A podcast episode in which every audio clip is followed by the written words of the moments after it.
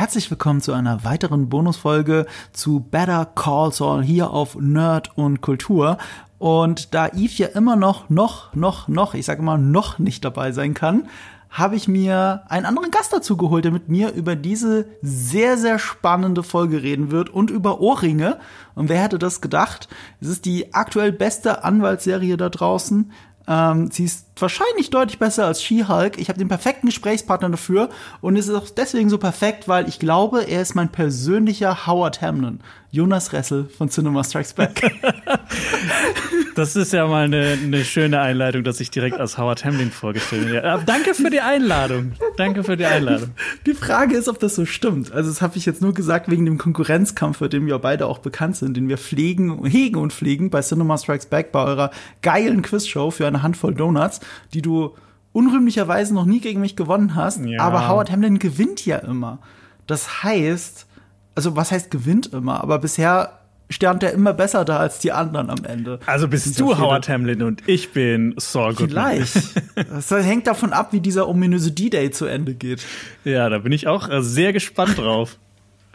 Jonas, ähm, wo, woher kennen wir uns eigentlich? Ist es für eine Handvoll Donuts? Haben wir uns da zum ersten Mal gesehen? Ich glaube ja. Wir haben dich vor zwei, 2019, vor drei Jahren, haben wir dich Ja, es kommt hin. eingeladen zu einer Folge, eine Star Wars Folge ähm, für eine Handvoll Donuts und da hast du leider mich unrühmlicherweise besiegt. Ähm, und ich glaube, das war so der Anfang von unserer kleinen Liebesgeschichte quasi. Von dieser Fehde. Drei, Ja. drei Folgen sind's, glaube ich, ne? ja. Da, darf man sagen, dass, darf man schon mal anteasern, dass es noch ein Rematch geben wird in absehbarer Zeit? Es wird ein Rematch geben in absehbarer Zeit, aber es wird nicht nur ein Rematch mit dir geben, es wird noch ein Rematch mit jemand anderem geben. Und da bin ich schon Oh ja. sehr gespannt. Äh, Wird auch eine Premiere für uns zum ersten Mal bei Fernand voll Donuts. Ja. Die Tag Team Special Edition Genau. von meiner Lieblingsquiz-Show. Yves und Marco gegen Alper und mich. Uh, der Kampf der Giganten. Ja, vor Ja, allem, ihr habt es zuerst gehört. ja, vor allem habt ihr dann quasi insgesamt viermal gegen uns gewonnen und wir haben nullmal gewonnen. Uh, das ist ja echt, langsam geht's um die Ehre. Ja. Ah, aber ihr habt auch einen tollen großen Podcast, nämlich Cinema Strikes Back natürlich, so, so wie es der Name schon sagt. Also hört da auch gerne mal rein. Aber ihr habt da noch nicht über Better Call Saul gesprochen und das hat einen ganz bestimmten Grund, Jonas. Warum? Das hat einen ganz bestimmten Grund und zwar habe ich die Serie noch nicht gesehen, quasi bis vor einem Monat mir ähm, eine Person äh, auf WhatsApp geschrieben hat. Die Person war Marco und er geschrieben, ähm, so mal ganz äh, Hast du schon mal Better Call, äh, hast du Better Call Saul gesehen? Und ich so, nö, habe ich nicht. Habe ich vor, habe ich seit wirklich, die, die läuft ja seit 2015, habe ich eigentlich vor, die zu schauen, aber ich bin halt so ein Typ, ich habe keinen Bock, immer so neue Serien, wo ich weiß, die finde ich wahrscheinlich gut, aktuell zu schauen und dann wieder ein Jahr zu warten und wieder ein Jahr zu warten und wieder ein Jahr zu warten, bis dann immer die neuen Folgen rauskommen. Und ähm, ja, du hast mir jetzt so einen Schubs in die richtige Richtung gegeben, weil ich meine, das wird ja dieses Jahr beendet. Und da habe ich mir gedacht, ja, warum gucke ich mir das jetzt nicht mal an und habe das innerhalb von zwei Wochen quasi aufgeholt. Und ich muss dir sagen, Marco, vielen Dank. Es ist eine, wirklich eine fantastische Serie. Ich bin äh, echt begeistert davon. Ich meine, sonst hätte ich es auch nicht in zwei Wochen durchgebinscht. Ähm, und ja, ich habe nämlich äh, bei, bei ähm, Breaking Bad war es damals so, das habe ich angefangen, als es dann wirklich auch in Deutschland rauskam und habe das dann Staffel für Staffel immer aktuell geschaut und habe natürlich immer alles vergessen, was davor passiert ist. Und damals war es ja noch nicht so einfach, an so Recaps zu kommen. Habe ich es Mhm. einfach trotzdem weitergeschaut, weil es mir dann egal war, weil ich die Serie trotzdem so toll fand. Ähm, und habe halt, glaube ich, ganz viele Details einfach nicht mitbekommen. Ähm, aber bei Better Call Saul ist das jetzt quasi andersrum. Da fand ich, fand ich ganz schön. Ja, die, die Serie profitiert von beidem. Also sowohl dieses wöchentlich gucken, weil jede Folge hat Zeit zum Atmen und man denkt drüber nach und reflektiert sie, so wie das, was wir heute tun. Und wenn du es bingest, also auch die Staffeln hintereinander, dass du ähm, ein Gefühl dafür kriegst, wo die Verbindungen der einzelnen Folgen und Staffeln untereinander sind, die man so vorher nicht gesehen hätte, glaube ich, mhm. weil das dann zu sehr in Vergessenheit gerät. Aber es ist doch schön, dass es wenigstens bei einer Person mal klappt. Ich predige das so oft. Ich meine, ihr da draußen habt mir auch schön viele Privatnachrichten geschrieben. Äh, bei, bei Eve und mir ist das mittlerweile ein Running Gag, dass ich mindestens in jedem Podcast und jedem Gespräch in einem Nebensatz sage, äh, dass er endlich Better Call Saul gucken soll. Aber er macht das jetzt schon absichtlich nicht, nur mich zu ärgern. Und er sagt, solange ich ihm das so, wie hat er gesagt, verschulbuche, solange ich ihm predige wie ein Lehrer, er soll das machen, wird das nicht tun. Einfach aus Trotz. aus Trotz, aus purem Trotz. Aber dann geht ihm halt die äh, beste Serie der Welt, wie ich immer sage. Also von den Laufenden, wirklich. Das ist meine absolute Lieblingsserie. Ich habe aber auch eine, eine gleiche Geschichte bei uns. Ähm, ich habe nämlich von Marius und Alper auch mal Eraserhead zum Geburtstag geschenkt bekommen, vor etlichen mhm. Jahren. Und hab's dann während der Pandemie auch geschaut und das war dann so ein kleines Highlight bei uns. Der, der, meine Kritik zu Eraserhead. weil ich den auch, weil ich jahrelang gesagt habe, du musst den jetzt angucken. Die sind teilweise aggressiv geworden. Guck dir jetzt an, wir haben mir das geschenkt. Ja. Manche Leute wüssten. Letzten Endes habe ich es angeschaut. Ne? Ja, also ich habe aber auch Sachen im Regal stehen, die ich geschenkt bekommen habe, die ich noch nicht angeguckt habe. Das muss ich, muss ich traurigerweise auch zugeben. Das passiert. Das passiert halt immer wieder. Manchmal muss man sich arg überwinden und dann ist man dankbar und sowas ja auch dann bei Better Call Saul. Ja. Und so geht's ja vielen da draußen, ne? Also, witzig, ich muss, ich musste ähm, wegen den ganzen Hickhack, der gerade in der echten Welt passiert und wegen der Skihulk-Geschichte, weil jetzt wieder über Anwaltsserien in Anführungsstrichen geredet wird, musste ich, äh, musste ich drüber nachdenken, äh, dass irgendjemand, bei wem war's denn? Äh, ach ja, ein Kollege von Max von Rockstar, meinem ersten Gast in dieser mhm. Recap-Reihe hier, äh, dass ein, ein Mitarbeiter von ihm gesagt hat, er hat sich das noch nicht angeschaut, weil er hat keine Lust auf so eine Anwaltsserie, wo jede Woche ein neuer Fall ist. Was? er hat gedacht, Gott. Better Call Saul ist so eine Art von Serie. Und darüber habe ich nie nachgedacht. Also ich habe nie nachgedacht, dass Leute das denken könnten nach Breaking Bad, dass das eine 0815 Anwaltsserie ist, am besten noch mit irgendwelchen Love Interest oder Tinder Dates, so wie eine gewisse andere Serie. Und äh, dass es um den Case of the Week geht und nicht um das große Ganze in diesem Moloch Albuquerque, New Mexico, mhm. wie in Breaking Bad. Das ist mir nie in den Sinn gekommen. Ja, ich habe auch, als ich das angefangen habe, ich habe mich halt nie so wirklich mit der Serie beschäftigt, weil ich halt überrascht werden wollte. Ich mag das halt gern, mhm. Trailer nicht zu schauen, dass man einfach mhm. ein bisschen mehr überrascht wird, auch teilweise von, von Bildern, weil meistens sind ja in Trailern einfach auch schon mit die, die schönsten äh, Bilder oder die witzigsten Szenen drin. Und ich hätte auch eher erwartet, dass diese Serie sich nur um Saul Goodman dreht, aber es ist, das ist ja quasi nur so ein, ein Teil davon. Ich meine, es geht ja auch mhm. ganz viel um Mike, um, um Gustavo Fring, um Kim Wexler, um seinen Bruder. Und ähm, das hat mich positiv überrascht, fand ich richtig toll. Und ich habe mich auch richtig gefreut, wenn man dann mal wieder jemanden aus Breaking Bad gesehen hat. Auch wenn ich normalerweise, so gerade in den letzten Jahren ist ja ganz oft so mit, gerade bei, bei Star Wars, gerade der letzte Teil war ja so mhm. ein ein Feiern von allem, was jemals dazu rauskam. Und mhm. auch so, bei, bei, bei Solo fand ich das auch so nervig, dass so jede Einzelheit in diesem Film so erklärt wurde, hier daher kommt der Millennium Falke, das hat, mhm. das hat alles immer so ein, irgendwie so ein, so ein Rattenschwanz. Aber bei, bei Better Call Saul fand ich es ähm, irgendwie passend, weil es halt auch nicht mhm. so übertrieben wurde und weil es über sechs Staffeln immer mal wieder so vorkam. Ja, und wenn was erklärt wurde, dann hat es dem Ganzen so ein bisschen mehr Fleisch gegeben. Ja. Nicht einfach so, ah, daher kommt's, das ist wichtig zu wissen. Äh, so wie die Klingel von Hector Ja, Salamanca. genau, die Klingel. Äh, ja. Es ist einfach nur so, okay, jetzt wissen wir, wo es herkommt, haha, ne, wie bei Solo, sondern nein, wir, wir, wir sehen, dass selbst diese harmlose Klingel mit dieser brutalen Vergangenheit von Hector Salamanca zu tun hat. Ja. Was wir, was wir sehen, ist ein alter Mann in einem Rollstuhl, der sich nicht mehr bewegen kann. Aber allein schon die Klingel, die er da hat, ist es Beispiel dafür, wie er Menschen bei lebendigem Leib verbrannt hat und was weiß ich, also da alles gemacht hat. Ja. Also äh, es ist ein Soziopath, der da sitzt und die Klingel ist jetzt noch mal ein Symbol dafür und, und sowas gibt uns halt äh, Better Call Saul und damit ist es mehr als nur ein Easter Egg. Und das macht es so besonders. Mich hat auch Better Call Saul dazu gebracht, noch mal ernsthaft zu überlegen, so schaue ich mir jetzt noch mal Breaking Bad an, weil wenn wenn man jetzt diese wenn man auch so, so dieser Gegenstand, der, der hat das jetzt auch quasi so aufgeladen. Und wenn ich den jetzt zum ersten Mal wieder in Breaking Bad sehe, denke ich mir so, ach, okay, das ist auch schon ein schönes Detail, das einfach diese Serie noch mal so ein bisschen geiler macht. Mhm. Ja, diese Folge hatte auch in einer kleinen Nebenfigur, um das schon mal vorwegzunehmen, nämlich Francesca, die ähm, Rezeptionistin von Saul Goodman, äh, wir sehen hier in dieser Folge, finde ich ganz schön, wie sie von diesem fröhlichen, motivierten Mitarbeiter zu dieser verbitterten Frau aus Breaking Bad geworden ist. Und das innerhalb einer Folge. Ja. Wo man auch wirklich merkt, ach, darum kann sie ihren Chef nicht leiden, offensichtlich. Ich glaube, bei Breaking Bad ist es dann auch so, seine Praxis hat auch dann so eine, so, so, so eine äh, schusssichere Wand vor, vor Francesca glaube ich. Aber irgendwie Hat er sogar so, ja, ja, saß sie in so einer kleinen Kabine drin? Das genau, genau.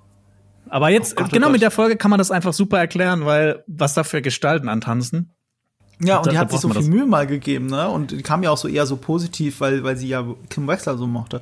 Ja, Aber ja ich, ich finde, Better Call Saul ist eines, wenn nicht das beste Prequel, das ich je gesehen habe. Ich hatte neulich die Diskussion mit einem ähm, Zuschauer bei House of the Dragon unter irgendwo in den YouTube-Kommentaren, der, der der festen Überzeugung war, dass Prequels immer doof sind weil man weiß ja, wo das hinläuft. Und dann ist so, ja, äh, der Parte 2 und The Good, The Bad and The Ugly, zwei der besten Filme aller, aller, aller Zeiten sind halt zwei Prequels, also deswegen sind jetzt diese Filme nicht doof.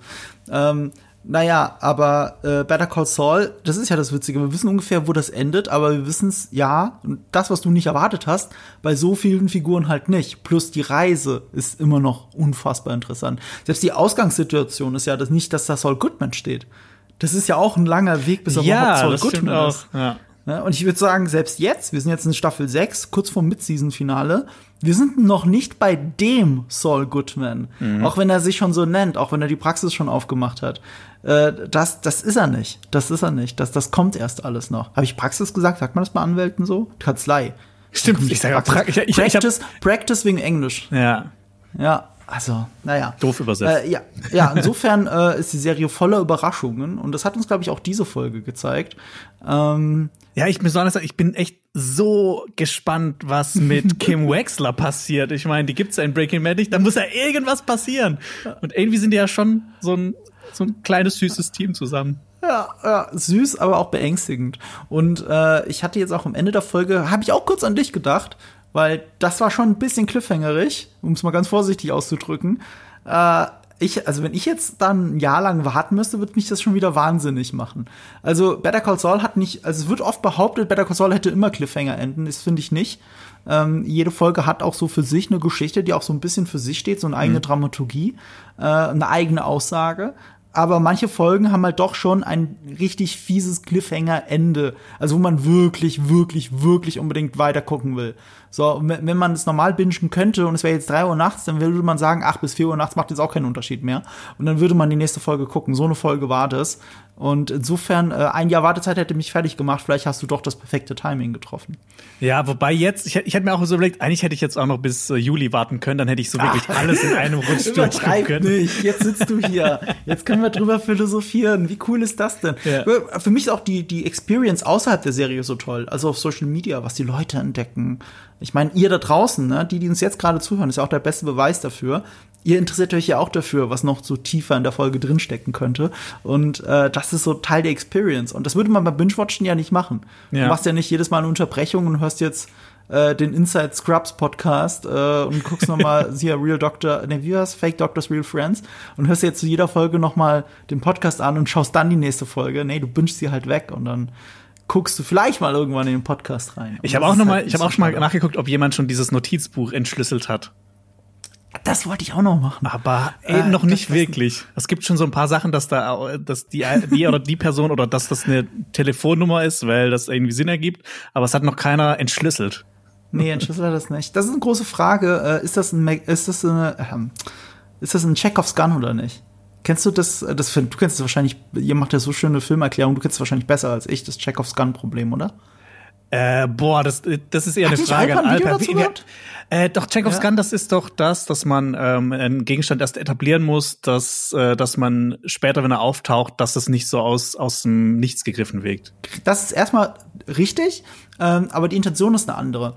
Die Idee ist, wenn du eine Waffe, also Chekhovs Gun, auf mhm. der Bühne im Theater platzierst und prominent zeigst, dann erwächst, dann wächst du, dann erwächst du, äh, dann, dann, dann sorgst du dafür, dass der Zuschauer die Erwartungshaltung hat, mhm. dass die noch eine Rolle spielt.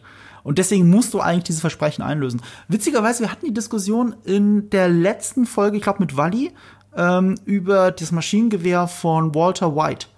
Und mhm. zwar am Anfang der letzten Staffel, der fünften Staffel, da hat er dieses Maschinengewehr, das er aus dem Kofferraum zieht. Oder das Kofferraum, er macht den Kofferraum auf, das Maschinengewehr macht den Deckel wieder zu. Das ist Chekhovs, das ist im wörtlichsten Sinne Chekhovs Gun. Und Wally hatte angedeutet, weil er das glaubte zu wissen, und ich hatte das nicht gewusst, aber jemand von euch hat mir die Geschichte auch noch mal äh, als Privatnachricht geschrieben auf Instagram. Tatsächlich hatten sie diese Waffe geschrieben und sie wussten noch nicht, wie die in der letzten Folge aufgelöst wird. Ach, geil. Sie hatten noch keinen Plan. Sie hatten das die ganze Zeit im Hinterkopf und der Hauptautor und Creator der Serie, Vince Gilligan, der hatte schon gar keinen Bock mehr auf diese Waffe. Der war wirklich so, ich habe keine Idee dafür. Er hat das die ganze Zeit wie so ein Damoklesschwert über sich hergetragen. Was macht er damit später? Und war schon an dem Punkt, wo er sich gesagt hat, ich, ich löse es einfach nicht auf. Ich lasse es einfach so im Raum stehen und denke mir was komplett anderes aus. Aber seine anderen Autoren haben ihn dazu gedrängt, dass sie das auflösen müssen, weil es eben Chekhovs Gun ist. Mhm. Du kannst nicht dieses Ding zeigen und dann keine Geschichte drumherum stricken. Das ist halt blödsinnig. Ja. Und äh, wäre ein ziemlicher Tritt in die Eier für die Zuschauer. Also haben sie was damit gemacht und haben es einigermaßen sinnvoll aufgelöst. Aber es stimmt. Ich, ich meine, es wirkt ja so, das hatte ich ja auch gemeint, es wirkt ja so, als, als wäre dieser Moment ist so cool, wie er diesen Kofferraum aufmacht. So dieser Quentin Tarantino-Moment. Es könnte sein, dass es alles nur um diesen Moment herumgeschrieben ist und der Rest wirklich erst drauf kam, dass da kein Masterplan ist. Und so, so ist es dann auch tatsächlich gewesen. Das hätte ich aber nicht gedacht. Ja. Und das ist die Frage, was jetzt dieses Buch ist. Ist es Chekhovs Gun? Ich weiß es nicht. Also, es kam ja schon mal vor, äh, in diesem oh, Flash Forward quasi, wenn die ja seine Villa ausräumen. Da kam äh, das Notizbuch ja auch schon einmal kurz vor. Ach, das ist mir nicht aufgefallen. Das ist mir aufgefallen, als ich dann recherchiert habe, ob das schon entschlüsselt wurde. Und dann waren Aha. halt die ganzen äh, Einträge von vor einem Monat. Äh, ja, aber das kam, es kam schon mal vor. Deshalb, es muss ja noch ein bisschen Vielleicht hat sich Vince Gilligan das auch äh, anfangs reingeschrieben und vielleicht weiß er auch noch nicht genau, wo es hingeht. Ja. Bisher hat es zumindest ein Easter Egg, nämlich die, die Visitenkarte von Best Vacuum Cleaner. Ja. in Town. Ich habe ja auch schon mal gesagt, ich glaube nicht, dass er aber wirklich vorkommt, vorkommt, weil der Darsteller ja leider verstorben ist. Und ich glaube, äh, Best Quality Vacuum steht auf der mhm. ähm, Karte. Ich habe es mir mal extra notiert. Aber interessant, wer diese Karte zuerst sieht. Das ist nämlich nicht äh, äh, Saul Goodman, sondern es ist Kim Waxler. Mhm. Und jetzt haben wir auf einmal neben allen Optionen, die schon im Raum standen, was mit Kim Waxler passiert, warum sie nicht in der Serie ist, eine Option mehr. Ja. Einfach so, wegen, dieser, wegen diesem kleinen Moment. Also Chekhovs Gun. Ja, wie, du auch gesagt hast, so, ne, bei der Serie spielen sich auch wieder so, so Fan-Theorien, so. Was, was wir mhm. halt früher gern gemacht haben bei Game of Thrones zum Beispiel, wo du ja auch ja. alles in alles rein interpretieren kannst und so absurde Fan-Theorien. Ich muss, ich muss dir kurz von der mhm. witzigsten Fan-Theorie erzählen, die ich jemals gelesen habe. Das war so wirklich an den Haaren herbeigezogen. Ähm, du weißt ja, was mit Eddard Stark passiert, ne? Das Mhm. Das kann ich jetzt hier auch sagen, oder? Oder ist das? Ja, ja, also das ist jetzt eine Popkultur, ist mir okay. egal. Ja, Eddard Stark wird ja in der neunten Folge der ersten Staffel geköpft und dann fliegen so Tauben weg. Und da hatte ja. jemand die Idee, dass er, weil er ein Stark ich, sich in eine der Tauben gewalkt hat. Also quasi, dass sein Geist transferiert wurde in, in diese Taube ah. rein. Fand, fand ich mega witzig. Ey, witzigerweise, wenn man nur nach den Büchern geht, ist das ja nicht mal die blödste Idee. Ja, genau. Weil die Bücher entwickeln sich ja wirklich in die Richtung. Das ist tatsächlich aber auch etwas, was ich an der Serie sehr gemocht habe, dass sie noch geerdeter war als die Bücher. Hm. Also, also die, die Bücher waren wesentlich mehr im Fantastischen und das ist manchmal leichter zu erzählen, wenn du die Ich-Perspektive von einem Zauberer einnimmst oder von jemandem, der gerade von, davon träumt, in Tieren drin zu stecken und so. Und das ist in der Serie manchmal gar nicht so gut nachvollziehbar zu erzählen. Ich fand auch die Brand Stark-Ausflüge in der ersten Staffel oder auch in den ersten Staffeln äh, teilweise ein bisschen anstrengend, seine Traumsequenzen. Mhm. Und ich bin eigentlich ganz froh, dass sie sich da nicht zu sehr an das Fantastische verrannt haben. Naja. Um mal was Positives über Game of Thrones zu sagen. Ach so, aber, aber ah ja, ich merke schon. Es gibt, ich, ja, es, gibt, es gibt ja viel Positives über Game of Thrones bis zu einem gewissen Punkt. Ja, für mich ist es ja, also, für ich sehe es immer so, ab einem gewissen Punkt scheiden sich die Geister. Und das mhm. ist in Ordnung. Und es ist nicht pauschal alles doof, was, was man nicht gemacht Ab einem gewissen Punkt worgen sich die Geister. Der ja. eine geht halt, der eine stirbt, der andere geht in die Taube. die Taube. ja. Ein schönes Gleichnis am Ende. Ja, aber wie wir jetzt am Ende waren, fangen wir einfach mit dem Anfang der Folge an. Ja. Ich bin ja immer so ein Fan von den Intros. Und äh, wir haben wieder Kim Wexler als, als Mädchen zu sehen. Hatten wir bisher nur einmal eine Serie, glaube ich, mhm. wo die Mutter sie nicht abholt. Äh, die offensichtlich betrunkene Mutter, wenn ich es noch richtig weiß, äh, die sie mit dem Auto abholt. Äh, was mir hier nochmal aufgefallen ist, aber das ist jetzt nur ganz kleines Lob am Rande, wie gut diese Kinderdarstellerin äh, Rhea Seahorn nachmacht die Art zu sprechen. Ist es mal aufgefallen? Die mhm. sitzt so super steif da, so wie äh, Kim Wexler ja auch immer sitzt und hat so eine fast schon trockene Art zu reden und diese diese Sätze sind nicht so super fließend, sondern so ein bisschen wie ein Androide. Mhm, ein bisschen abgehackt. Kim Wexler wäre auch ein gut funktionierender Androide auf Star Trek, weißt du, was ich meine? Ja. Äh, wenn sie in diesem Anwaltsmodus ist. Und ähm, so wie Howard Hamlin übrigens auch. Das ist, der, der bewegt sich ja auch so. Ich muss auch sagen, ich liebe Howard Hamlin und ich hätte niemals gedacht, dass die den von der ersten bis zur sechsten Staffel mitnehmen. Also ich habe eher gedacht, das wird ja. so eine unwichtige Figur, aber jetzt ist er ja mit einer der wichtigsten Figuren.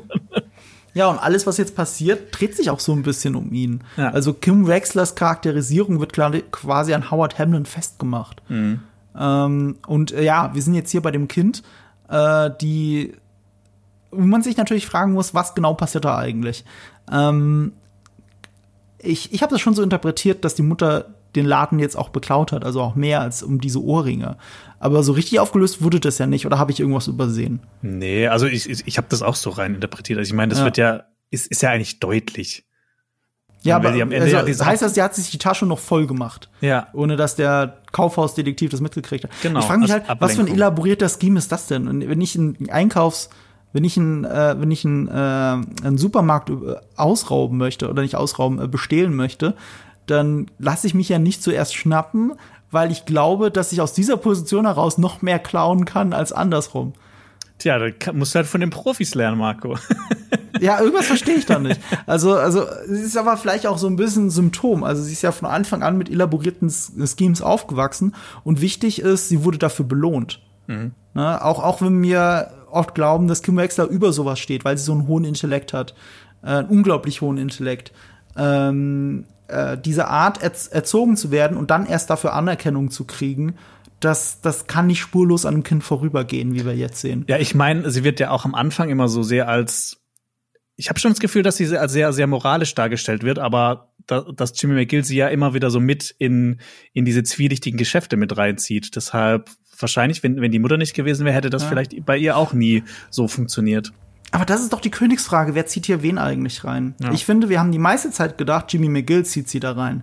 Aber jetzt, gegen Ende der fünften Staffel, wird ja immer klarer, dass sie ihn dazu reinzieht. Ja. Er wollte Howard überhaupt nichts Böses und, und er hat gemerkt, um Kim glücklich zu machen, äh, muss er muss er mit ihr zusammen diesen elaborierten Scheme durchführen. Mhm. Und ich glaube auch ehrlich gesagt, dass, dass ihr das deutlich wichtiger ist als ihm. Ja, das, das, das, das gibt ja auch so diese Momente, wo sie dann das quasi so anpackt in den letzten mhm. Folgen und sagt, äh, wir, wir, wir gehen das jetzt an. Ähm, wo man eher so merkt, so Saul Goodman so, ja, er hätte es nicht weitergemacht, aber irgendwie, irgendwie ist er auch so ein bisschen stolz auf sie und freut sich, dass sie irgendwie so auch so ein bisschen shady mhm. ist wie er. Also es treiben ihm immer zwei Sachen, habe ich das Gefühl. Das eine ist, dass er es für Kim macht und das andere ist, wenn er provoziert wird, so wie in dieser wie diesem Club. Weißt du, er wäre am liebsten rausgegangen, aber dass die Penner über ihn gelacht haben, das hat ihn, das hat ihn so richtig fuchsig gemacht.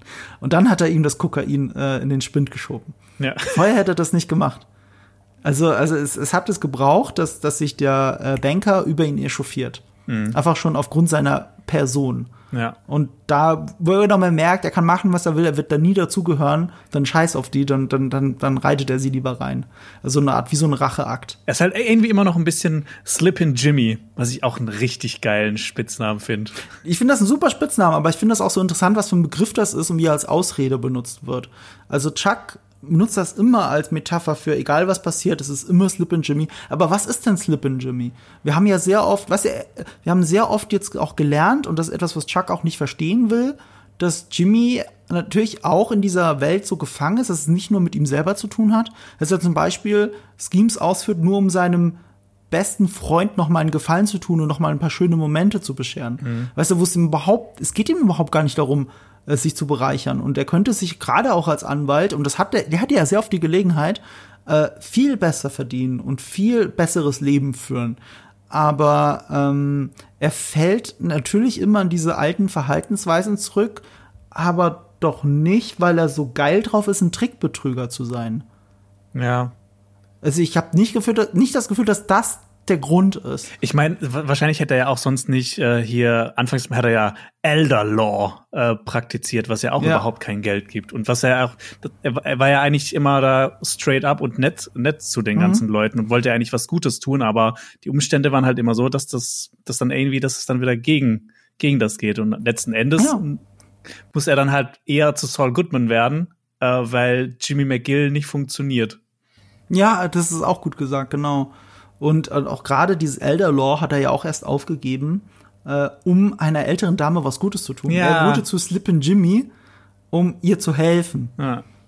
Ja, und äh, deswegen musste er auch das dann irgendwann endgültig aufgeben und dann äh, Saul Goodman werden. Noch kurz eine Sache, was ich aber auch schön fand, was du gesagt hast, für seinen Freund hat das er eine gemacht. Und ich finde das so schön, wie die das immer wieder in der Serie zeigen mit, mit dem Ring. Mhm. Der ist ja auch von, von dem Freund. Das ist immer diesen Moment, Moment, wo er kurz drüber nachdenkt. Ja sollte er es machen oder nicht? Und dann, was würde mein Freund tun? Und, und äh, es ist wie eine Trophäe oder nicht ein Trophäe, ein Talisman, der mhm. ihn daran erinnert, wer er eigentlich oder wo er herkommt. Ja. So ein bisschen. Ja, und sowas ähnliches, und das haben wir jetzt in dieser Folge erfahren, hat Kim Wexler auch. Diese Ohrringe. Ja. Hast du mal drauf geachtet in dieser Folge? Nee. Sie trägt die ganze Zeit die Ohrringe, die sie als Kind von ihrer Mutter ah, geschenkt hat, die geklauten Ohrringe. Und jetzt kommt's, sie hat das schon die ganze Serie getan. Sie hat diese Ach, Ohrringe geil. immer schon gehabt. Also nicht in jeder Szene, nicht jedes Mal, aber immer, wenn, wenn du mal darauf achtest, die gab's schon ein paar Mal. Ach, geil. Genau diese Ohrringe. Das ist ihr fucking Talisman. Ach, oh, ich liebe Better Call Saul. ja, das ist so gut, oder? ja, das ist richtig. Ihr habt das schon die ganze Zeit etabliert. Und, und wow, also ich meine, ist natürlich die Frage, ob das so eine Art Redconning ist, ne? Aber ist doch egal. Mhm. Ne? Also, dass, keine Ahnung, in die Garderobe gegangen sind, sag mal, habt ihr da irgendwelche Ohrringe, die sie schon immer mal getragen hat? Okay, dann sind haben die ab jetzt Bedeutung. Ja. Kann ja sein, aber ist ja egal. Die haben jetzt Bedeutung und, und, und das ist einfach wunderbar hergeleitet und toll gefilmt. Ich habe mir eine Sache nochmal aufgeschrieben, weil ich glaube, wann war das? Letzte Folge, ähm, als sie aufgewacht ist nachts wegen dieser Lüge, die auf dem Wecker steht. Ich, ich, hast du das mitgekriegt, dass da die Uhrzeit 3.17 stand?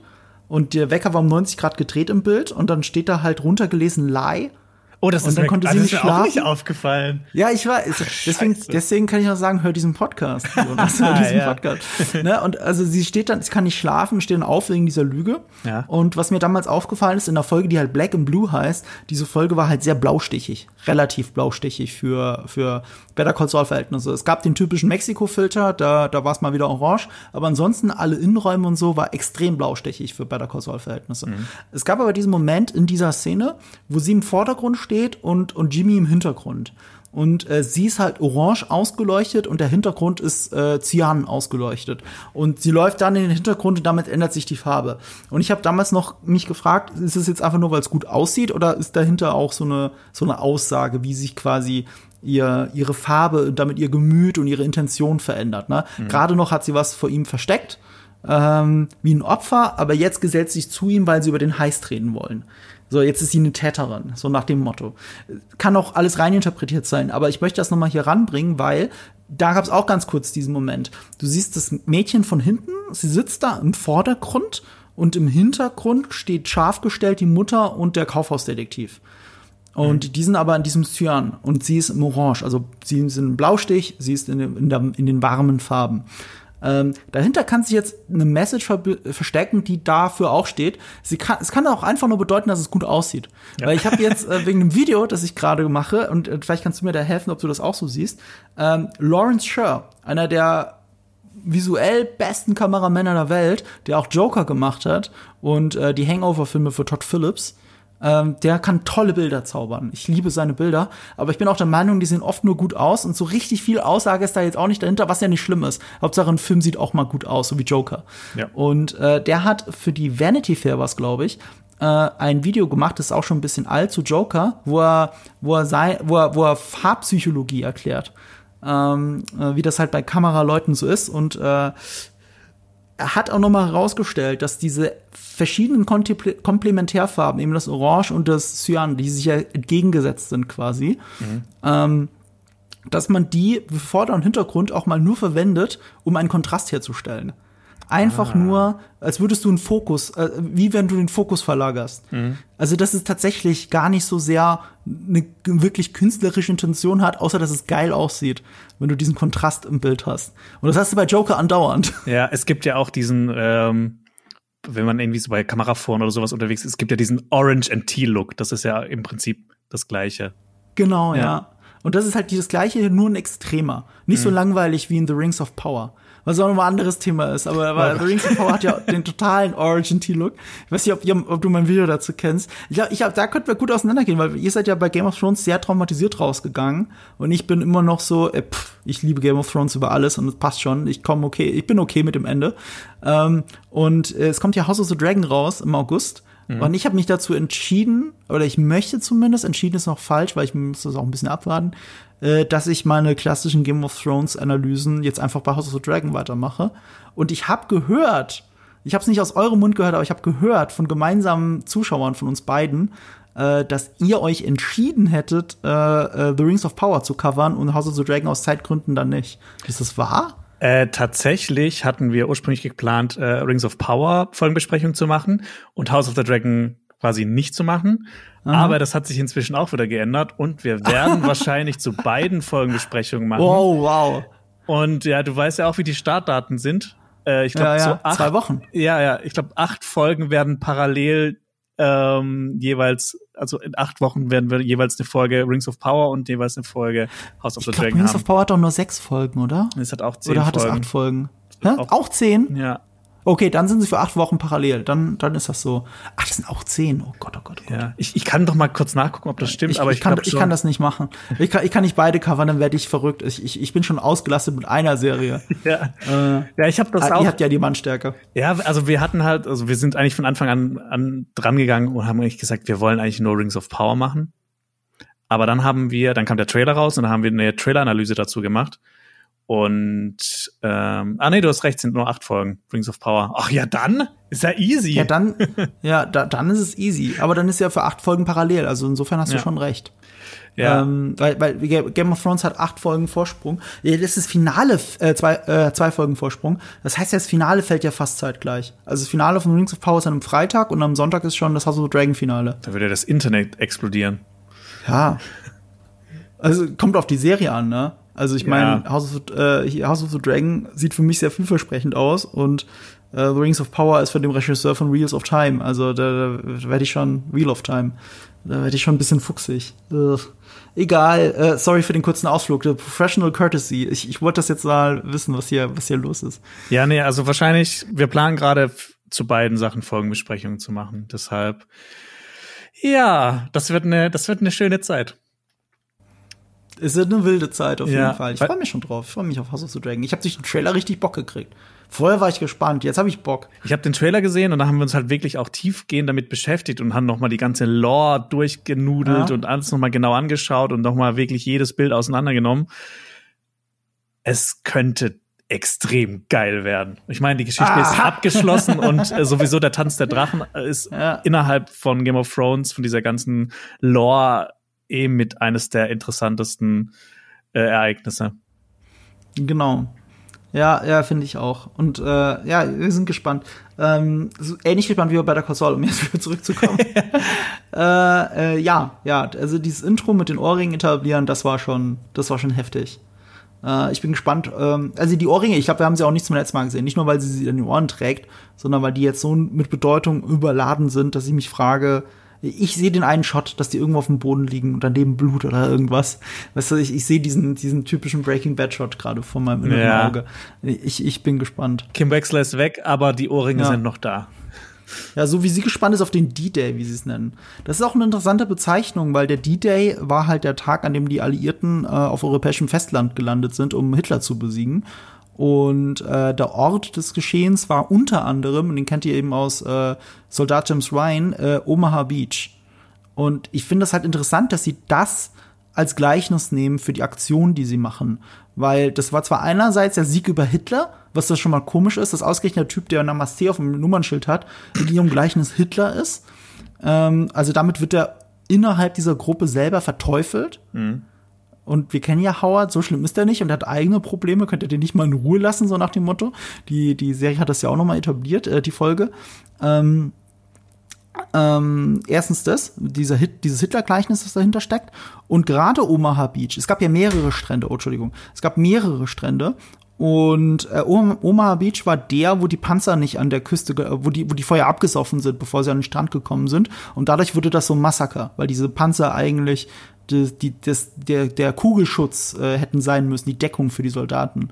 So, also es war zwar der Sieg über Hitler, aber es war ein verlustreicher Sieg, will ich damit sagen. Mhm. Und das ist ihr Gleichnis dafür. Und äh, wenn ihr, wenn, wenn man auf diese Scheme-Tafel schaut, also sie haben ja hinter auf diesem Bild, auf dem Rücken, dieses, Kryp dieses kryptische, diesen kryptischen Plan, ja, diese wie, sie, Icons. wie sie das machen. ja, mit diesen Icons, ne, wie App-Icons. Und, äh, und es ist in verschiedenen Reitern unterteilt. Jetzt verstehen wir es ein bisschen besser. Wichtige Steps des Plans und darunter Zwischensteps oder was es bedeutet, keine Ahnung. Und, ähm, und der letzte ist halt D-Day. Da steht da, glaube ich, auch D minus Day. Mhm. Und darunter ist eine Atombombe. Was ja auch nochmal absolute Vernichtung bedeutet und nichts mit dem D-Day zu tun hat, weil die Atombombe war in Japan. Ja.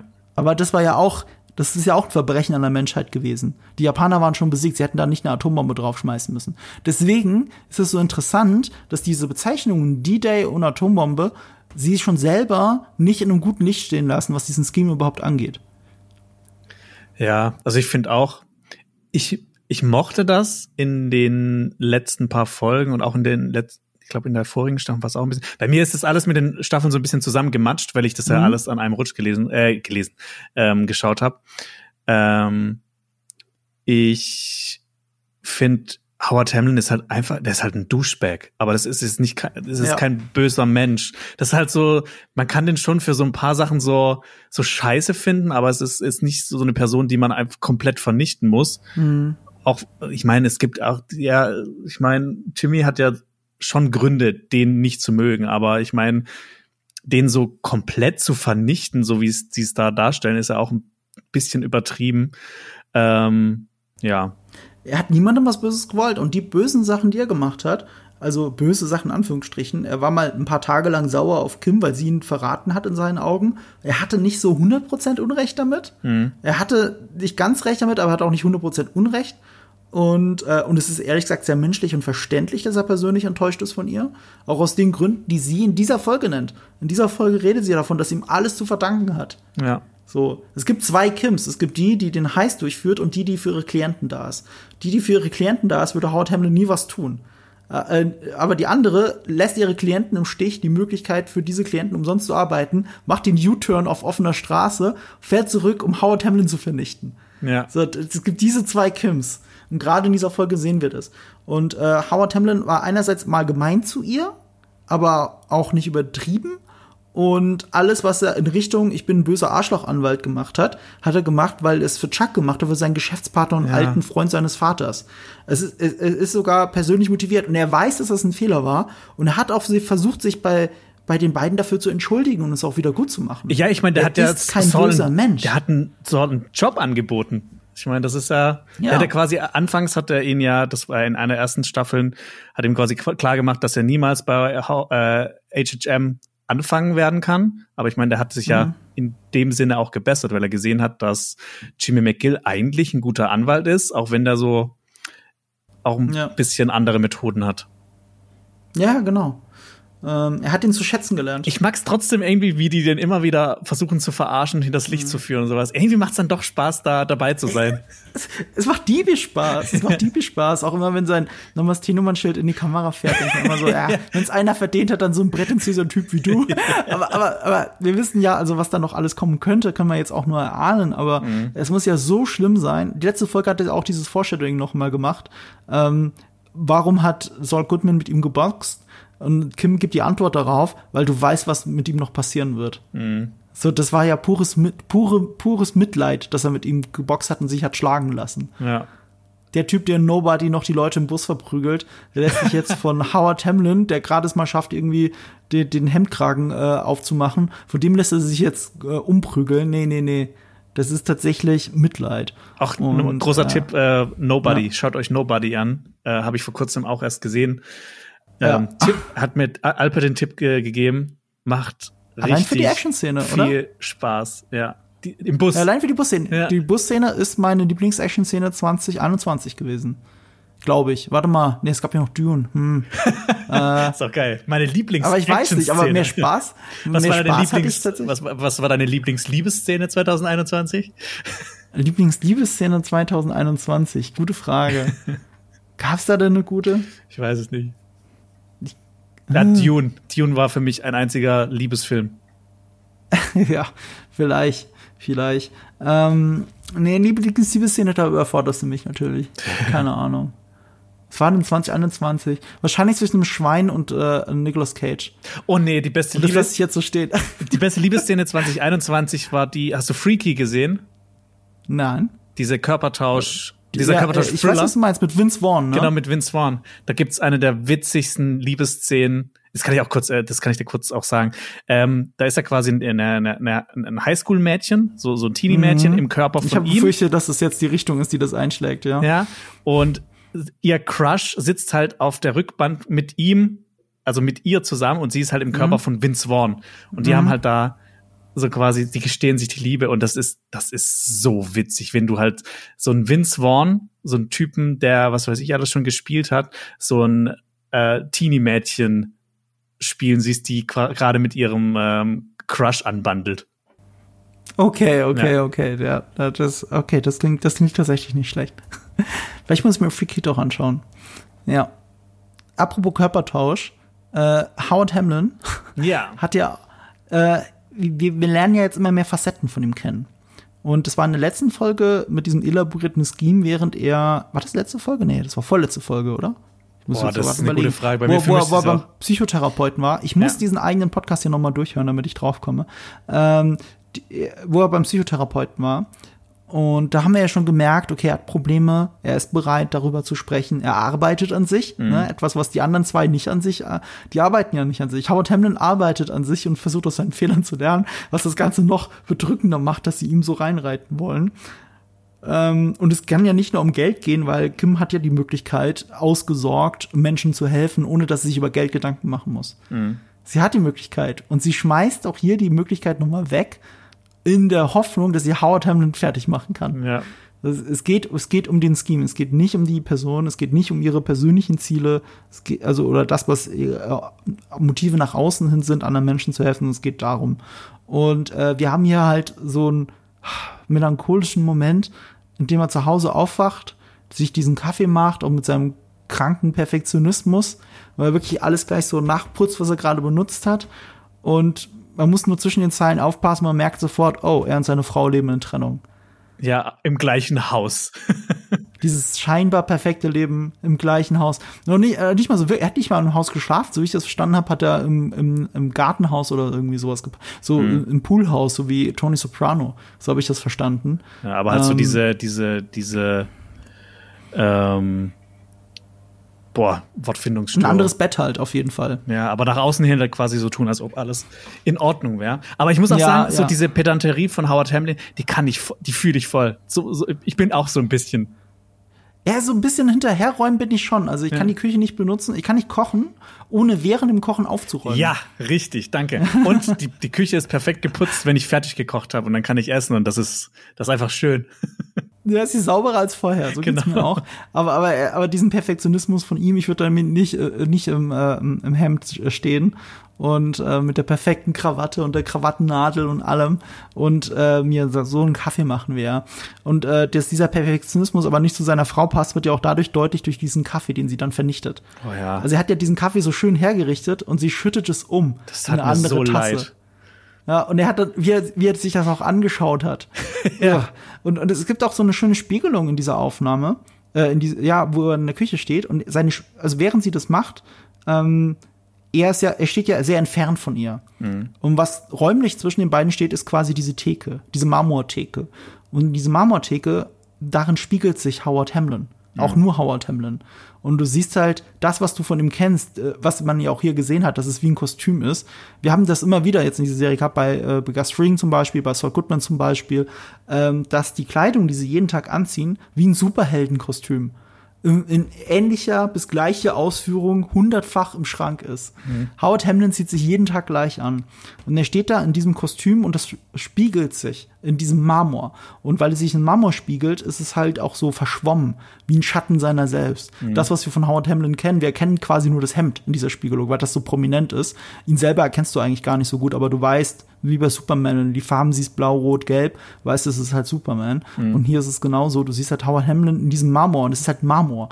Und es ist nur diese Spiegelung, da ist nicht mehr viel von ihm. So, und, und, und er, er muss sich angucken, wie sie seinen Kaffee kaputt macht. Und das ist halt das gescheiterte Leben, in dem er äh, steckt. Von nach außen hin sieht das toll aus mit seiner Villa. Das einzige Problem ist Bowlingkugeln, die ab und zu auf sein Grundstück fliegen. Wir sind zum ersten Mal in seiner Wohnung auch drin oder in seinem Haus drin. Das war man ja auch noch nicht. Mhm. Und ist alles so perfekt und gleichzeitig ist es schon komplett eingestürzt diese Welt. Und das ja. ist so traurig. Und dann treten die da noch mal drauf. Oh Mann, oh Mann, oh Mann. Ja, ich finde auch, man, man, man, man merkt das ja auch so im Zusammenspiel mit seiner Frau, diese Distanziertheit. Ich finde, mhm. der redet auch mit ihr, als ob er mit einem Mandanten von ihm, äh, von ihm reden würde. Also ich finde, das ist, das hört sich so mhm. sehr, sehr ähnlich an. Was man auch, dem, was man auch hört, ist, als sie hat mit der Beziehung abgeschlossen und er hätte es, glaube ich, gerne wieder so wie vorher. Ja, ich meine, er arbeitet ja auch an sich, der macht ja Therapie. Ja, ja stimmt. Ja. Äh, aber eigentlich ist es, er hat ja auch so eine Hoffnung, dass man irgendwo zusammen hingehen könnte, aber das hat sie ja gleich abgewiegelt. Und so wird schon zwischen den Zeilen ganz deutlich, wo in dieser Beziehung jeder steht. Hm. Das ist auch so toll geschrieben immer in Breaking Bad und Better Call Saul mit sehr wenigen Zeilen, die über was ganz anderes sind, die Beziehung von zwei Personen klar, klar in Stein meißeln. Hm. Die ja, gute Cheryl. Das ist sehr bitter. Cheryl, ich weiß es gar nicht, ich wusste schon gar nicht mehr, wie heißt. Hast du das aufgeschrieben? Ja, das habe ich, das wird nicht genannt, aber das steht bei, äh, äh habe ich recherchiert. steht bei IMDb, also parallel aufpasst. ich hätte das jetzt gar nicht, ich bin gar nicht so gut mit den, mit den Namen. Ich habe mir neulich, sind mir auch die Kettlemans nicht eingefallen, aber das ist ein geiler Name, die Kettlemans. Die Kettlemans. Es gibt, es gibt eigentlich nicht die einzelnen Kettlemans, sondern es sind die Kettlemans und fertig, dieses Ehepaar. Es gibt übrigens noch, vielleicht kann man mal ein Vorschau-Teasing machen, das ist auch kein Spoiler. Äh, in der nächsten Folge wird Irene zurückkommen. Das ist die ältere Dame, die, äh, die der Jimmy so schlecht mitgespielt hat, dass er so ein schlechtes Gewissen hatte, dass er sie wieder ah, äh, mit dass er seinen und Jimmy abgezogen hat. Ja, genau. Irene kommt nächste Folge zurück. Ah. Äh, mehr weiß ich auch nicht. Also ich gibt auch nicht viel zu spoilern. Das ist ein ganz offizielles Set-Foto, das sie als Teaser schon rausgebracht haben. Und da freut man sich ja auch so ein bisschen, wenn so eine letzte Staffel noch mal so ein Wrap-up ist zwischen allem, was schon passiert ist, dass die Kettlemans mal wieder da sind, dass Irene da ist, dass Francesca zurück ist. Weißt du, dass das alles nicht nicht so im Sande verläuft, sondern äh, dass es weitergeht. Ja, so ein ähm, Verabschiedung von allen noch mal. Ja, äh, an der Stelle ist auch, zu erwähnen vielleicht, äh, ich fand diese Howard Hamlin Marmor-Geschichte ne, mit dieser Spiegelung sehr schön gefilmt. Mhm. Und das ist auch deswegen toll, dass es so gut gefilmt ist, dass man keinen Qualitätsabfall, sage ich mal, spürt bei Better Call Saul, weil der Regisseur wieder gewechselt hat. Dieses Mal ist es äh, Giancarlo Esposito höchstpersönlich. Ja. Gus Fring hat Regie geführt. Habe ich auch, ähm, habe ich gesehen, habe ich bei MDV gesehen, ja. direkt so, ach, das ist ja cool. Hat er, hat er ja. gut gemacht. hat, er, hat er gut gemacht und das ist auch deswegen ein bisschen besonders, also ihm jetzt so ohne ihm jetzt zu nahe zu treten. Er hat schon zweimal Regie geführt, nämlich bei zwei Serien habe ich dann recherchiert. Die eine heißt The Show und die andere weiß ich schon gar nicht mehr. Und äh, bei beiden war er Darsteller. Mhm. Also es ist so sein Seriending, äh, wenn er in der Serie äh, einer der regulären Darsteller ist, dass er irgendwann mal sagt, ey Leute, ich würde mal gerne Regie führen, wie sieht's aus? Und mhm. dann hat er das gemacht und beide Serien sind halt nicht so toll und beide Folgen sind deswegen auf IMDb auch nicht so toll bewertet. Und jetzt hat er mal eine Better Call Saul Folge gemacht und das ist mit Abstand seine beste Regiearbeit bisher. Ja. Und äh, und das freut mich dann einfach, dass äh, dass man da auch keinen Qualitätsabfall spürt, ganz im Gegenteil. Ich glaube, es ist auch bewusst hier eine Folge, in der Gus Fring eben nicht vorkommt wo er sich dann komplett auf Regie konzentrieren konnte. Und das ist ein krassen Gegensatz zu der Folge, die Rhea Seahorn inszeniert hat, weil das ist ja eine Folge, in der Kim sehr im Fokus war. Welche Folge war Und das? Da war, äh, das war die, wo sie auf Mike trifft. Ah, und das ah, mit dem okay. Scheme. Ach so. War das jetzt die vierte? Ich glaube, das war die, äh, nee, war noch fünf, wo sind wir, sechste? Das war die fünfte, glaube ich. Ich glaube, es war tatsächlich die fünfte. Ich habe hier doch eine Folgenübersicht. Hit and Run. Nee, Black and Blue hat sie gemacht und Hit and Run hat sie gemacht, glaube ich. Ah. Genau, das ist die vierte. Äh, und, und da hat sie schon, äh, da war es wahrscheinlich für sie von Vorteil, dass sie sich selber nicht so viel Regieanweisungen geben musste, weil sie kann es ja eh aus der Hüfte spielen. Ja. Ähm, das war der Vorteil für sie. Und hier ist es genau umgekehrt. Für Giancarlo Esposito war der Vorteil, dass er nicht mitspielt. Das finde ich eigentlich ganz nett. Die Folge heißt übrigens X and Grind. Und X and Grind hat ja äh, zwei Gründe, warum die Folge so heißt. Hier ist auch eine schöne Doppeldeutigkeit, wie so oft. Ich weiß gar nicht, ob es dir überhaupt aufgefallen ist. Alle Folgen haben ein End. Ja, das, ist mir dann auch, auch so ein Running Gag hier. Ja, außer im Deutschen, da heißen alle unterschiedlich. Aber die heißt Hacken und Ja. Schleifen. Hacken und Schleifen einfach wörtlich übersetzt und das ist halt doppelt falsch übersetzt, weil äh, X and Grind, äh, das X spielt natürlich auf die Axt an. Ja. Ähm, die hier gleich eine Rolle spielt. Das Grind, ich kenne es eher aus dem Spielbereich, also dass man grindet, dass man Sachen zusammensucht, dass man farmt, wie man in MMORPGs so schön sagt. Also ich sag mal ganz salopp übersetzt etwas vorbereitet, an etwas arbeitet. Das machen sie auch hier. Also insofern ist das die eine Bedeutung, eben diese zwei Sachen. Das andere ist, es ist ein amerikanisches Sprichwort, Sprichwort, wie ich jetzt rausgefunden habe. Man kann es am eh ehesten übersetzen mit ein Hühnchen rupfen. Ein Hühnchenrupfen. Ah, das ist. Ja, also das wir würden das so sagen. Ja. Es ist ein bisschen Rache. Ein Hühnchenrupfen. Äh, to X and grind, würde man, also wenn man es als Verb benutzt quasi. Äh, oder ein, an X to grind, so rum. An X to grind sagt man dann und dann so. ist es ein Hühnchenrupfen. Wir haben aber das grind. And halt wieder reingebracht. Aber, aber, aber, aber ja, das passt vielleicht so ein bisschen, weil der arme Hamlin hat ja das verdient, dass man ein Hühnchen mit ihm rupfen will. Ja. Das ist ja dann die große Frage. Oder wie wir das so schön im Deutschen sagen? Hacken und Schleifen. Hack und Schleifen. Ja, vorher war es blaue Flecken, aber blaue Flecken kann ich schon verstehen, dass das jetzt besser. Wobei, man hätte es auch wörtlich übersetzen können, blau und schwarz, aber dann hätte man den Sinn gar nicht mehr verstanden, dann wäre das auch vorbei gewesen. Dann lieber ganz eindeutig mit blaue Flecken. Ähm, aber ja, die Axt, die sehen wir in Deutschland, äh, auch in der Folge mit dem Deutschlandfilter. Der ist dann ein bisschen, bisschen mehr, ein bisschen kälter, ein bisschen mehr Cyan, aber nicht super kalt, nicht so wie die Vergangenheitsdinger in, äh, wo auch immer Jib Slip und Jimmy noch mal herkam. Es war irgendwo drin, der Norden, glaube ich, der mittlere Westen in den USA, Boah, aber nicht ja nicht. Albuquerque. Also es war irgendwas, was sie mit einem Blaufilter dargestellt haben, Boston oder irgendwie sowas. Ähm, da kam er her. Und äh, das ist dann der, das war der Boston-Filter. Ich sag jetzt mal Boston, weil ich weiß auch gar nicht Boston. Und hier gibt's einen Deutschland-Filter. Und damit werden wir dann auch hier direkt eingeführt. Äh, und sehr schön zu sehen. Wir haben ja auch, ich habe ich hab immer gerne betont, dass Lalo Salamanca für mich so eine Art Superheld, Schrägstrich James Bond ist. So unter den ganzen Bösewichten. Und auch hier, also allein schon die Tatsache, dass er auf Deutsch erstmal begrüßt, ich meine, klingt jetzt so selbstverständlich, aber auch das ist äh, für Amerikaner nicht so selbstverständlich, dass er ihn auf Deutsch begrüßt und dann natürlich sofort eine Pistole ziehen kann oder auch als er bei Margarete war, auch einen Schalldämpfer dabei hat wie James Bond. Äh, das hatte schon was von so einem, äh, das hätte auch so ein Jason Bourne-Szene sein können. Irgendjemand, der im Wald lebt und dann kommt ein Killer vorbei, um ihn zu holen. Äh, ja, Ich habe übrigens war gerade nochmal nachgeschaut. Äh, Jimmy McGill kommt ähm, aus einem Suburb of Chicago. Chicago war's. Ah, okay. Ja, aber Suburb auch noch. Ja, stimmt. Das macht Sinn. Ganz, ganz städtisch war es dann doch nicht nur. Ähm, auf jeden Fall die Tatsache, dass er, also als er diese Visitenkarte zieht, ne, und dahinter war aber schon eine Rasierklinge. Wie perfide musst du sein, dass du bei einer Visitenkarte auch immer automatisch eine Rasierklinge mit dabei hast, in dem anscheinend absoluten Wissen, dass du es für genau so eine Situation brauchst. Ja. Das ist ja kein Zufall. Ich fand, das war auch wieder so ein geiler Better Call Saul, so ein Breaking Bad Moment. Mhm. Diese, dieses clevere und auch mit der Kamera, wie man zuerst, äh, wie man erst nur die Vorderseite sieht und dann die Rückseite. Ah, das ist, Ah, das ist doch, das ist doch schön. Auch deswegen fies, weil es so gore-mäßig war, weil das ist etwas, was ja in Breaking Bad und Better Call Saul sehr sp sporadisch vorkommt. Gewalttätig sind beide Serien durchgehend, das ist gar keine Frage. Aber dass Gore passiert, dass Körperteile fliegen, Köpfe zerquetscht werden, halbe Gesichtshälften weggesprengt werden, das ist etwas, was sich äh, beide Serien für sehr besondere Momente aufnehmen. Ja. Und hier war das so einer, weißt du, der Typ ähm, war ja nicht der schlimmste Finger. Er hat quasi heimlich und still und leise ein Drogenlabor gebaut und ein Loch halt in den Boden gebuddelt.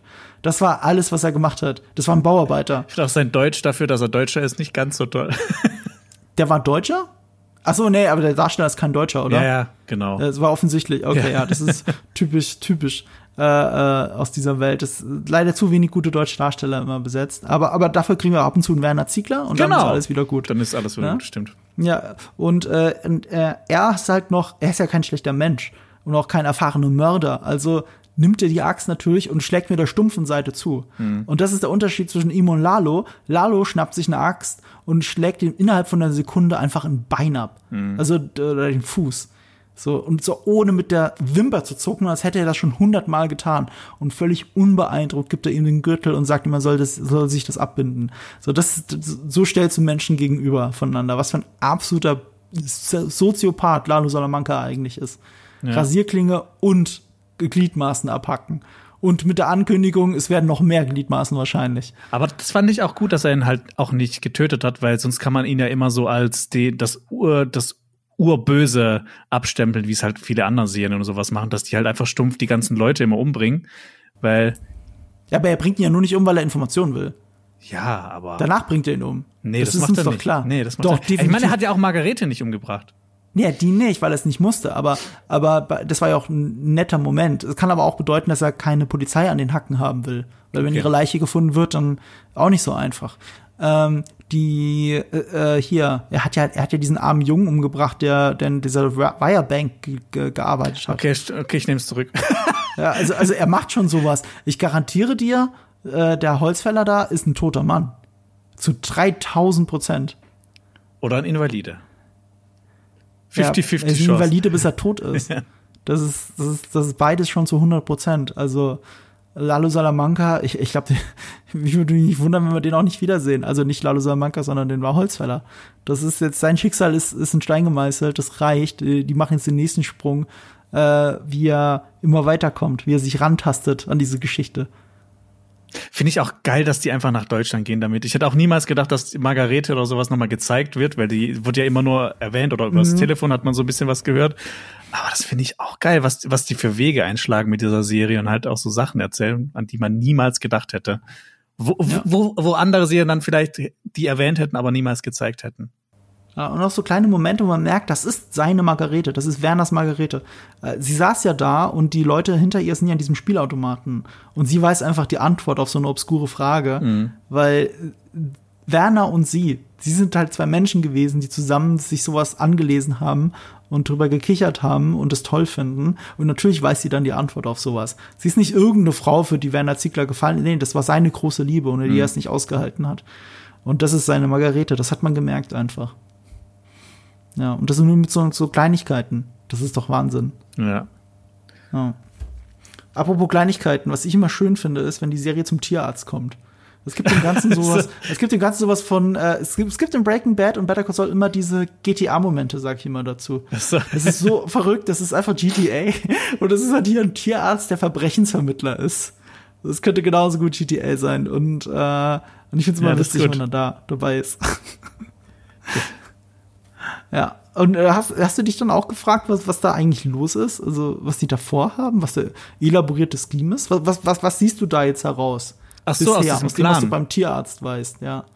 Also beim Tierarzt haben sie ja dieses Mittel ausprobiert. Genau, das mit den Augen. Ich meine, das wird, wird das nicht dafür da sein, dass Howard Hamlin quasi, die, die schieben dem das Mittel irgendwie zu und mhm. er wägt dann halt wie auf Koks ja. äh, bei der Verhandlung. So hätte ja. hätte ich das jetzt rausgelesen. So, so ja, ich auch. Und zwar ähm, äh, dadurch, dass sie auch diese Einschläge ja klarer werden. Also das ist bei äh, Omaha Beach ist ja HHM. Also sie sagen ja, ja. auch, äh, was wir heute Abend noch machen. Wie wär's, wenn wir äh, zu Omaha Beach gehen? Mhm. Dann Schnitt, Picknickdeck und so weiter. Und sie sitzen wirklich vor Howard und Ham vor Howard wie heißt das nicht Howard Hamlin, äh, HHM, Hamlin, Hamlin McGill. Sie ja. sitzen vor dem Laden und gucken sich das an, auch während eine Putzkraft da gerade sauber macht. Ähm, also das ist klar, das ist der Ort des Geschehens, worum es gehen wird. Sie haben ähm, äh, festgestellt, wann ein wichtiges Meeting dort ist. Und äh, sie haben ein Mittel ausprobiert, mit dem sie dafür sorgen, dass möglichst auch nicht nachweisbar jemandem, die oft diese erweiterten Pupillen gibt, das wäre gerade auf Drogen. Mhm. Und sie haben jemanden vorbereitet, der einem der Mandanten ähnlich sieht. So, also in meinem beschränkten, äh, meiner beschränkten Vorstellungskraft glaube ich, dass sie jetzt mit reinschmuggeln, ihm das Mittel in den Kaffee tun und dann sehen alle, dass er unter Drogen ist. So, aber ich denke mir auch, das ist doch keine Atombombe. Ich meine, das ist nicht gut, ist gar keine Frage, ne? Und dann ist auch die Frage, wie fällt das allen Leuten auf? Ne? Schreit dann einer auf, Moment mal, sind sie unter Drogen? Und dann gucken alle, ah, er ist unter Drogen. So, weißt du, so stelle ich mir das, das ja nicht vor. Nicht sein, das, ist ne? doch, das ist nicht die Atombombe, verstehst du? Wir haben einzelne Elemente, aber wir sehen noch nicht das gesamte Bild. Oder es ist das und es ist eine sehr enttäuschende Auflösung. Ja, aber das, das glaube ich nicht. Das ich meine, das nicht. ist jetzt so viel drauf hingearbeitet worden. Da wird wieder irgendwas, irgendwas passieren, an das wir nicht mal im entferntesten gedacht hätten. Und die ganzen Ja, und die haben Puzzleteile das werden. Filmteam gehabt. Bitte? Die hatten ja auch noch das Filmteam. Ja. Also die haben ja irgendwas mit dem gefilmt. ja, die haben die Fotos gemacht, diese, diese Ja. mit, mit dieser Geldübergabe. Ah, okay, ja, so. Ja, stimmt. Hat er ja auch Ha. gesagt, dass das nur Fotos sind und kein, Ja, ähm, kein Video. ja, ja, stimmt. Ha. Aber was macht man mit solchen Fotos so? Also ich habe das, ich habe, ich habe noch ein bisschen was gelesen. Äh, Du hast, äh, Mhm. meinst du, dass das ein Mandant ist, der mit dem Schnauzer? Mit, Ich mit dachte, ein Mandant. Glaubst du, das ist jemand von Sandpiper? Nee, das war, so wie ich das gelesen hatte. Ich habe das nämlich auch erst nicht mehr gecheckt. Ich musste noch mal gucken, wer das überhaupt ist. Äh, Aha. das ist anscheinend ein, ein, ein ehemaliger Richter, der sich zur Ruhe gesetzt hatte, aber das jetzt mit Sandpiper noch mal entscheiden soll. Der da irgendwie äh, quasi so als Mediator oder so einspringen soll. Ach, echt? Ja, sowas. Ah, Und das, das, das mit dem Foto so. soll ihn quasi so, ähm, boah, jetzt ähm, incriminaten, dass er Mhm. Geld angenommen hat von jemand anderem und dass er quasi bestechlich ist. Okay, das könnte es natürlich bedeuten. Aber war nicht Saul Goodman auf den Bildern zu sehen? Ja, das habe ich auch noch nicht. Ja, aber dann macht das ja, dann würde das ja Schatten auf Saul Goodman werfen, verstehst du? Ja, ich er verstehe es ja auch noch nicht so ganz. Ja, äh, wir kommen näher, wir kommen näher. Ja. Wenn wir die Auflösung sehen, wird es uns wie Schuppen von den Augen fallen. Wir werden denken so, ah, ah, Ja. ah, so, ah. Wir werden kann ja zurückdenken. noch mal- ja? Ich, ich habe ich hab, ich hab mir aufgeschrieben, was auf den, äh, was auf der, was hinten auf dieser Tafel zu sehen war. Ich habe es mir auch noch mal die Reiter. angeguckt, aber ich habe auch nicht mehr alles so wirklich verstanden. So ein paar Sachen waren noch klar. Ja. Sowas Also eine Sache war, also die erste von links war Lupe. Eine Lupe, was immer für Untersuchung oder sowas steht. Ja. Also äh, vielleicht Recherche. Dann die, aber die hatten den Plan ja schon von Anfang an, deswegen bin ich mir nicht sicher. Waage, eine Waage, so wie das im Logo von, von Saul Goodman, äh, von Better Call Saul, diese Rechtswaage. Äh, eine Kamera, die aussieht wie ein Instagram-Icon. Äh, ein Auge, also das mit der Pupille war auf jeden Fall dabei. Dann T-1 hatten sie gerade abgehakt. T-1 ist wie im Countdown, T- T-1 bevor dem Start, also das war der letzte Tag. Und dann der D-Day, der Ja. Atombombe. Das waren die verschiedenen Reiter und dann halt die Sachen darunter. Kamera könnte auch äh, Dieses das Bild mit dem Hit and Run gewesen sein. Ja. Ach so, die Bilder, stimmt. Oder das könnte Bild, auch das ja. gewesen. Ja, stimmt, nee, die Bilder, das macht ja mehr Sinn. Aber was dann Waage und Lupe, was hat das dann mit dem Auto zum Beispiel zu tun? Aber vielleicht ist ein Auto auch einer der Teilkategorien gewesen. Da habe ich jetzt nämlich, das wäre mir jetzt zu viel gewesen, die auch noch aufzuschreiben. Ja. Aber ja, das habe ich, äh, das habe ich mir so rausgeguckt. Und dann war ja auch sehr bezeichnend, dass Saul Goodman eben natürlich die übliche, übliche Flasche Schnaps gekauft hat, dieser Tequila, der so teuer ist. Safiro Und- Anejo. Ich hab's nochmal nachgeschaut.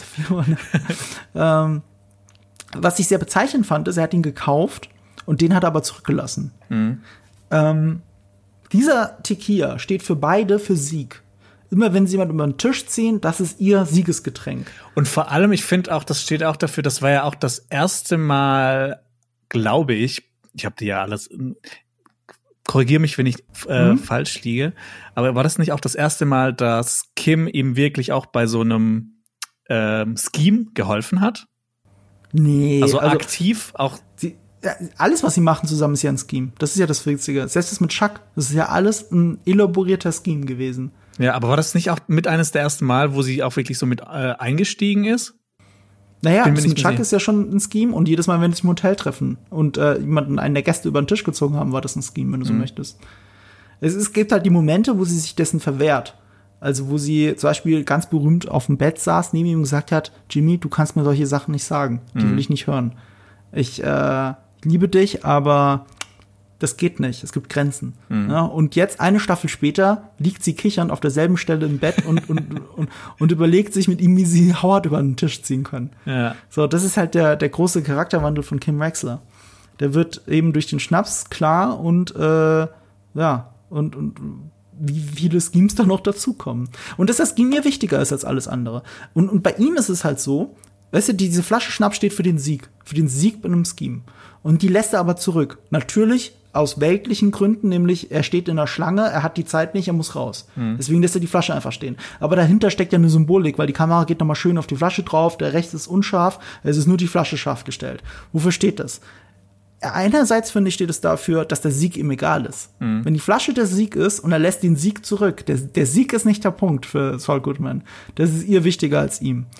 Das ist das eine. Und äh, äh, das andere ist, dass er es für sie gekauft hat. Die Flasche hat er für sie gekauft, die hat er nicht für sich gekauft.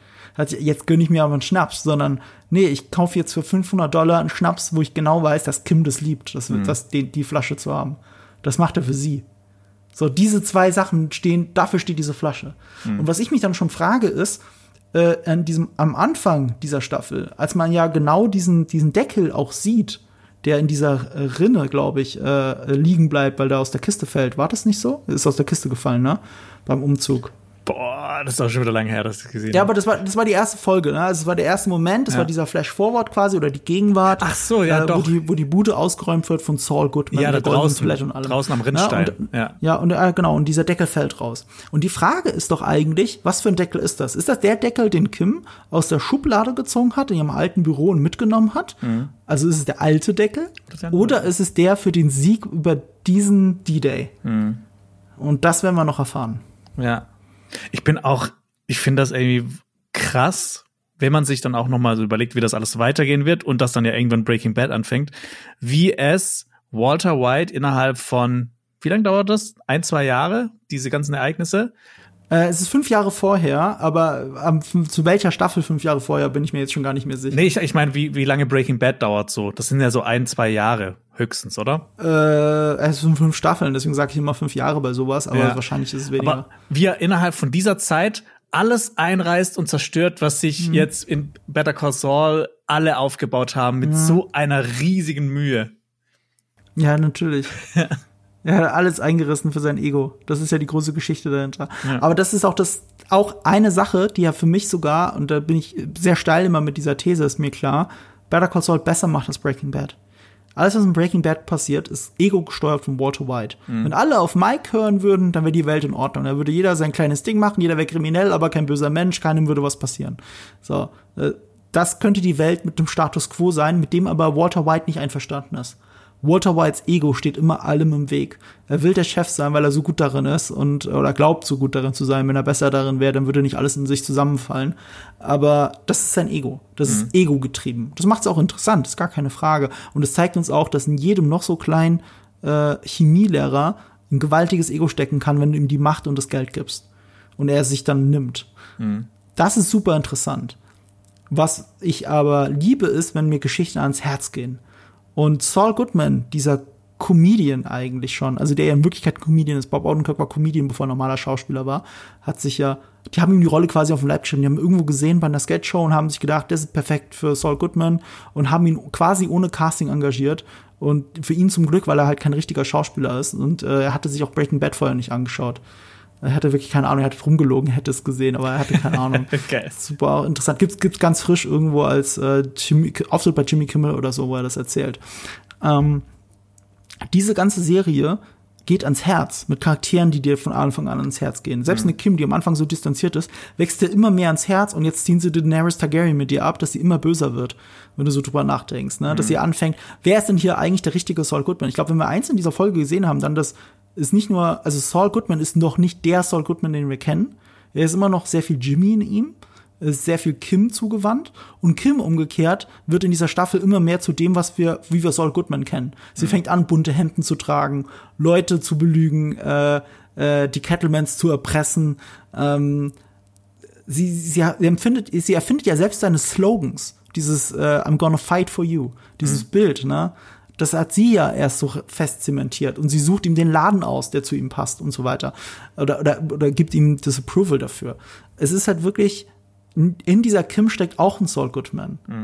Und, und das geht uns aber nah. Das ist, wir haben nicht diese Distanz zu Saul Goodman, wie wir sie noch im Breaking Bad hatten. Und hier geht's nicht nur um Ego, Ego, Ego. Es geht nicht um das Ego von Kim, es geht nicht um das Ego von Saul Goodman, aka Jimmy McGill. Es geht nicht um das Ego von Mike Ehrmantraut, ganz im Gegenteil. Mike ist eh schon eine der besten Figuren in Breaking Bad gewesen und diese Serie hat es ja geschafft, dass sie einem richtig ans Herz geht. Weißt Ja. du noch, du hast jetzt ganz frisch in Erinnerung, die erste Staffel, fünfte Folge, wo er diesen Monolog hat über seinen Sohn, den du ja noch nie gesehen hast. Ne, in dem Jonathan Banks, der Darsteller, da sitzt und über seinen Sohn erzählt, was für ein guter Mensch sein Sohn war und dass sein, sein Sohn nur gestorben ist, weil er sich für ihn hat korrumpieren lassen. Und, und das ist das Schlimmste, was er je getan hat, dass er zugelassen hat, dass sein toller Junge korrupt wurde für ihn und auch noch deswegen gestorben ist. Das war alles für die Katz. Und als Mike das so erzählt, heulend seiner Schwiegertochter gesteht, äh, ich brech dabei zusammen. Das ist wirklich, what the heck. Und diese Folge unterstreicht das ja auch nochmal. Mike Ja, geht ja. nach diese Alameda Street gegenüber von seinem eigentlichen Zuhause, nicht wo er wohnt, sondern das, was für ihn Zuhause bedeutet. Und kann nur durch das Fernglas seine Familie beobachten und mit ihnen reden. Und wie er sagt, wouldn't miss it for the world. Ni- Nichts auf dieser Welt ist wichtiger als diese zwei Menschen da drüben auf der anderen Straßenseite. Und weil das, weil die ihm so wichtig sind, ist er eben nicht bei ihnen, weil sie das in Gefahr bringt. Und das ist halt Mike fucking Ehrmantraut. Diese Serie ist so herzlich und geht mir so ans Herz. Und das hat Breaking Bad in dem Ausmaß nie geschafft. Ich liebe Breaking Bad, ich liebe Breaking Bad. Es ist eine 10 von 10 Serie, aber Better Call Saul ist halt eine 11 von 10 Serie. Ja, ich fand halt auch bei Breaking Bad, ich hatte zwischendurch hat die Serie, finde ich, auch ihre Längen. Aber die kann halt immer wieder mit äh, diesen krassen Twists dann auftrumpfen. Aber bei Better Call Saul habe ich, da gibt's halt nicht diese, diese ultra krassen Twists, finde ich, wie bei Breaking Bad. Aber die ist halt so über ihre, über ihre Laufzeit einfach auch viel ähm, konsumierbarer und unterhaltsamer, finde ich jetzt. Auch sehr stringenter und geplanter, habe ich Ja. immer das Gefühl. Aber ich meine, die äh, haben ja, die haben ja quasi fünf Staffeln Breaking Bad gehabt, um so in den Flow Ja. zu kommen. Genau, um den Flow zu kommen. Sie nehmen den Flow mit von Breaking Bad. Deswegen ist es auch so blöd, äh, die eine über die andere zu stellen, sondern es ist halt ein Universum. Äh, Sie nimmt den Flow mit ähm, und sie lernt halt davon und hat halt viel mehr von Anfang an geplant, habe ich einfach das Gefühl. Also auch dieser, dieser Wandel von Kim, das wird schon lange vorbereitet. Ob es jetzt genauso geplant war, wie wir es jetzt erleben, kann man natürlich bezweifeln, aber, aber es gibt so viele Momente in den ersten Staffeln, die schon darauf hinarbeiten. Ich erinnere mich gerne an ihren Autounfall dieser Moment, wo du merkst, egal was, also wenn sie ihr Leben, sie, kann ihr Leben nicht normal auf der Kette haben, sie, sie kommt damit nicht klar. Wenn alles perfekt läuft, sie hat eine Bank, für die sie arbeitet, sie hat einen tollen Job, eigentlich ist doch alles super. Sie kann sogar pro bono arbeiten und trotzdem so irgendwas hier, das, das reicht nicht, das reicht nicht. Und, und, und dann macht setzt sie diesen Blackout und hat diesen Autounfall und wird auf die Boden der Tatsachen zurückgeholt, dass sie so nicht glücklich ist.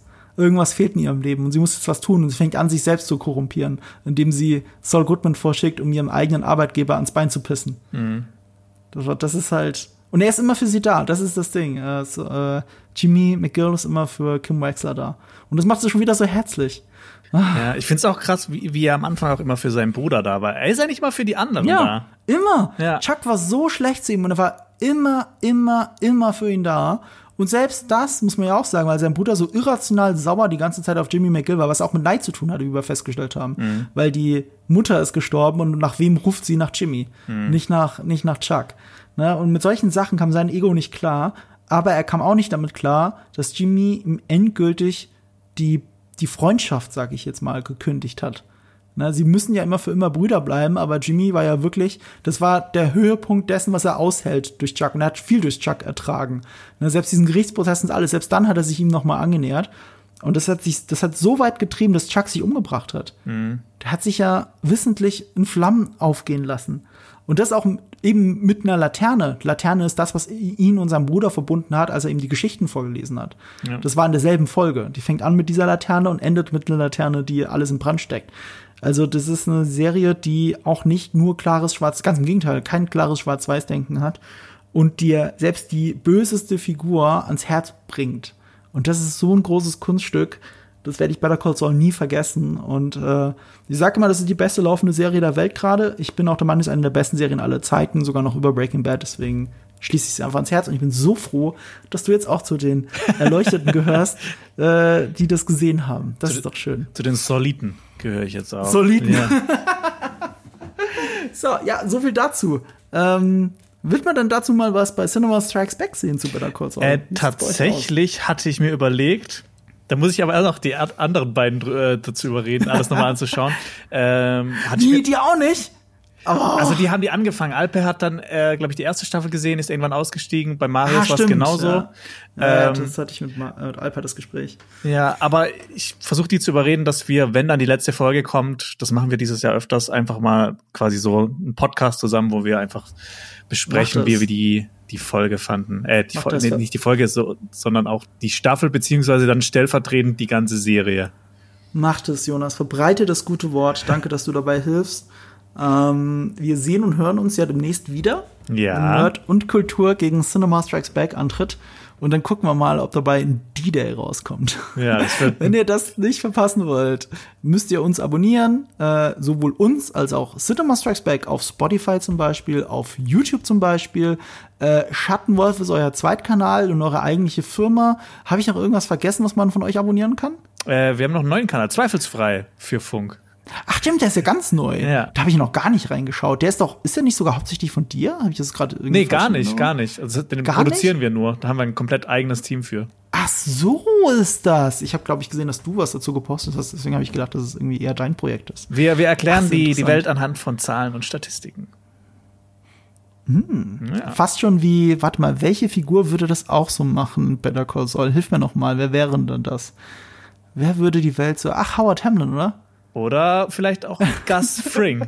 Ja auch Ja, so. okay, Gus Fring, stimmt wahrscheinlich eher Gus Fring. Ja, okay, damit ist mein Howard Hamlin-Gleichnis wieder kaputt. Na egal. ähm, ja, verpasst es nicht, abonniert äh, die Jungs überall, äh, bewertet sie, äh, rankt sie toll, so wie ihr es bei uns auch gemacht habt. Und dann verabschiede ich mich hiermit, verabschiede dich, Jonas. Vielen Dank und wir sehen uns wieder beim D-Day auf Cinema Strikes Back. Ich freue mich drauf und auch vielen Dank für die Einladung. Sehr, sehr, sehr gerne. Ciao. Ciao.